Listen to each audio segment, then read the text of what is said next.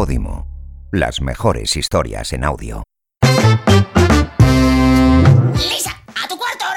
Es algo que hemos escuchado todos cuando éramos niños y durante nuestra adolescencia. Un grito ya...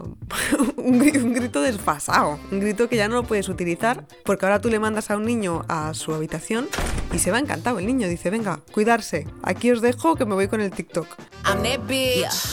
Claro, no se puede. Ahora, si quieres castigar a un niño, ahora lo tienes que mandar a la calle. al parque, he dicho. Al parque a jugar. El niño llorando, no.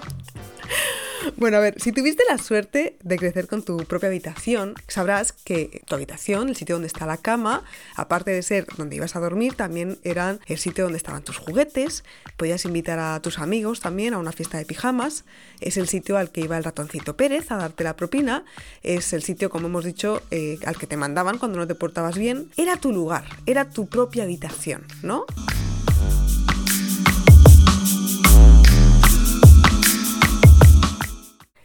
Durante años, el hecho de que los niños tuviesen su propia habitación o, o compartida con el hermano, mientras los padres tenían ahí su suite, no era lo normal.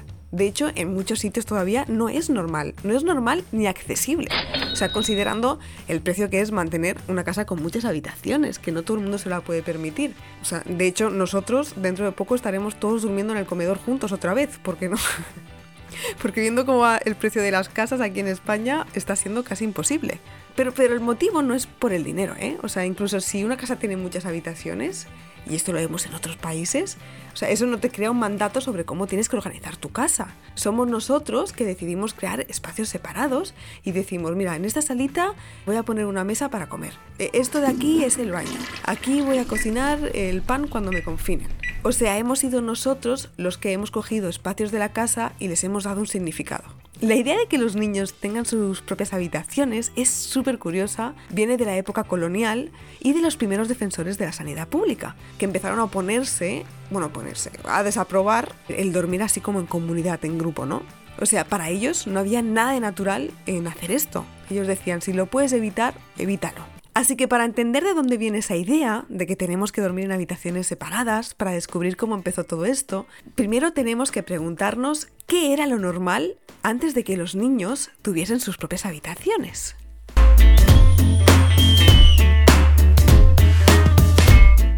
Hola, hola, mi nombre es Judith Tiral y hoy estamos en otro episodio de No te lo habías preguntado. Hoy vamos a responder por qué los niños tienen su propia habitación. También os digo que es normal, ¿eh? que no lo hayáis preguntado antes. Est- Estoy, estoy enferma. Según el libro de Benjamin Rees llamado Noches salvajes, cómo el sueño domesticado creó nuestro mundo inquieto, mucho de lo que nosotros consideramos lo normal de ir a dormir ahora no se inventó antes del 1800. Hoy en día mucha gente piensa en los hábitos eh, de dormir de manera bastante uniforme, ¿no? Nos dicen que para estar sanos y rendir más tenemos que irnos a la cama eh, por ahí, pues tipo a las 9 de la noche, ¿no? Y tenemos que dormir mínimo unas 7 u 8 horas al día, cada noche. Claro, sí, pero eso tiene que ver con la importancia de la industrialización y el desarrollo de relojes hasta con alarma para regular el tiempo e ir a trabajar a las fábricas. O sea, antes del 1800 eso no era así. Para empezar porque dormir todos juntos en la misma habitación era relativamente lo normal en el mundo. Solo la gente muy adinerada tenía el dinero suficiente para poder permitirse dormir en habitaciones separadas. Y antes de que se industrializaran los trabajos, los horarios del sueño estaban dictados por los cambios estacionales y las horas de luz del día. O sea, claro, no tenía nada que ver con el trabajo regulado y consistente que puedes tener en una fábrica. Era más pues trabajar ahí durante las horas de sol y bueno, las exigencias propias de un trabajo agrícola. O sea, tú trabajabas hasta que ya no podías más o hasta que ya no había más luz. De hecho, vi una entrevista a una historiadora que se llama Sasha Henley y ella decía que en el siglo XVIII en Europa las habitaciones tenían múltiples usos durante el día y no estaban reservadas solo para dormir. Claro, esta mujer decía también que por mucho dinero que tuviese alguna gente, las camas y la ropa de cama eran súper caras, eran carísimas. Entonces ella decía, es que no importa si tenías mucho dinero, es que no podías tener muchísimas camas en tu casa. Entonces, para empezar, los niños dormían juntos, siempre. Y la gente del servicio también. Claro, también tenemos que pensar que en estas casas, que eran gigantescas, ¿no? Cuando alguien tenía dinero en esa época, no había calefacción. Yo esto siempre lo pienso cuando veo un castillo y tal. Digo, qué bonito, pero vivir aquí en la edad medieval, un asco. Un asco, esto no está con... Esto no está bien condicionado para dormir aquí. Es verdad.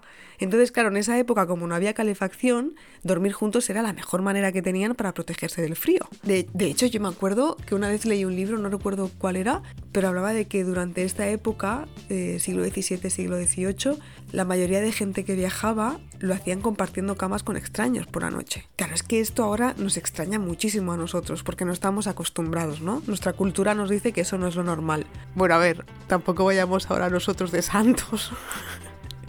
que en peores plazas hemos toreado. Que dormir con extraños, todos lo hemos hecho alguna vez. Pero todavía hay mucha gente y muchas culturas. Por ejemplo, en la isla de Osaba, de Papua Nueva Guinea, si tú vas, te dicen, como, si caes bien, claro, no, si, si un mierdas no te van a invitar a dormir. Pero si caes bien, te dicen, oye, quédate a dormir con, con nosotros, como un gesto de hospitalidad, ¿sabes? O sea, tú duermes con ellos en, en la misma cabaña.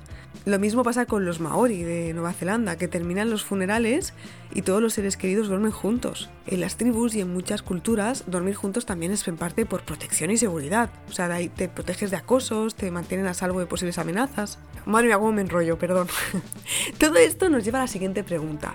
¿Cuándo empezó Europa a pensar que dormir solo era la manera más natural de dormir?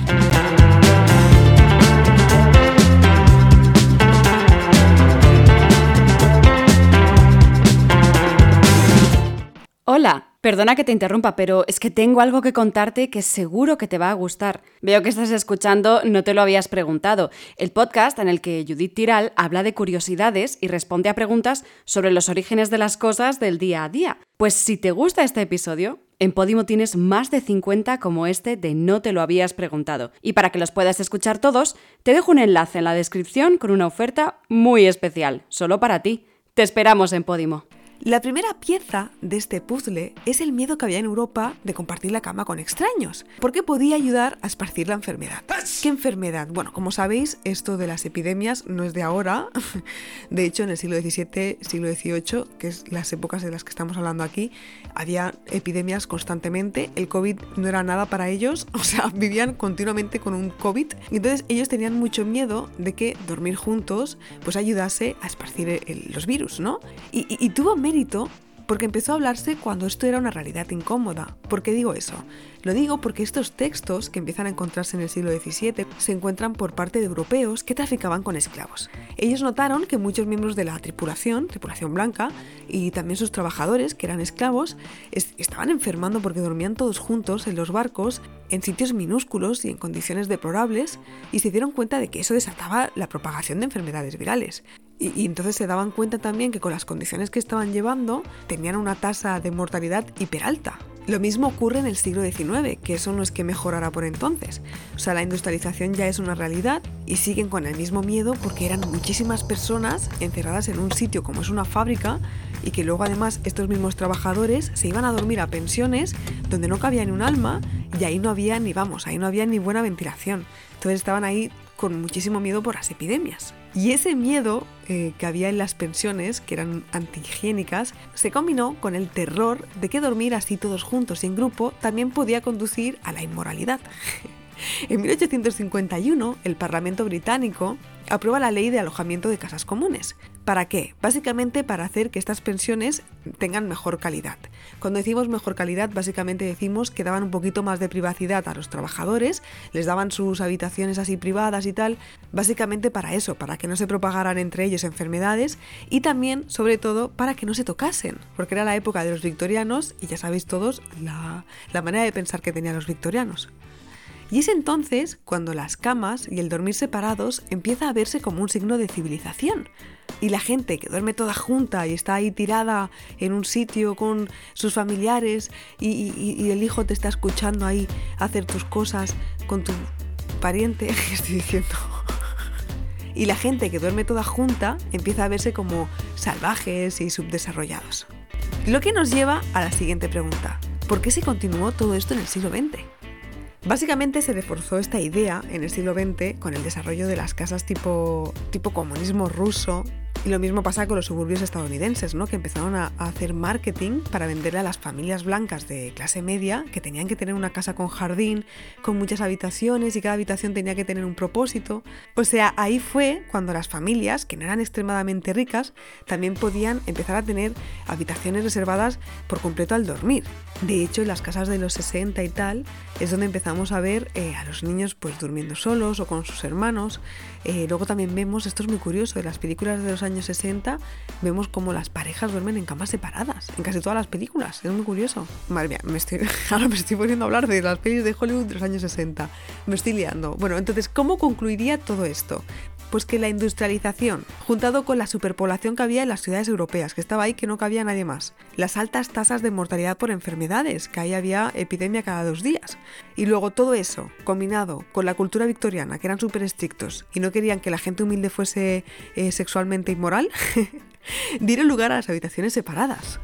Es que es muy curioso, ¿eh? porque eso ya se ha quedado como una costumbre nosotros lo vemos como para personas civilizadas. Pero vamos, que no fue hace tanto que dormíamos todos juntos. Lo que pasa ahora, también es verdad que no todo el mundo tiene el dinero para poder permitirse una casa así, que vamos a terminar todos durmiendo en el sofá, os lo digo en serio, porque están los pisos fatal, ¿eh? Y, bueno, y eso, que para muchos es culturalmente lo normal. Como curiosidad, que a mí esto me ha sorprendido mucho mientras me preparaba el episodio, hay estudios que dicen que como mejor duermes es separado de tu pareja. Yo no sé si estoy de acuerdo con esa afirmación, pero sí que diría que estoy súper de acuerdo durante el mes de agosto. ¿Verdad? El mes de agosto dices, amiga, vete a otra habitación.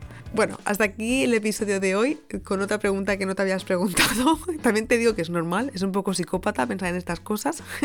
Pues nada, solo quería decirte que muchas gracias por escucharme. Si te ha gustado el episodio, no te olvides de darle a seguir aquí en Podimo, así te avisa cada domingo cuando aparezca un nuevo episodio. Y como siempre, puedes ir a mi Instagram también, arroba y ahí estaré compartiendo imágenes de las cosas de las que he hablado en el podcast. No es necesario, como podéis ver, lo habéis entendido todo bien sin imágenes, pero está curioso también sale ahí las stories destacadas y está gracioso. Y nada, ya me callo. Es que ahora me estoy enrollando con los stories. ¿Puedes parar, señora?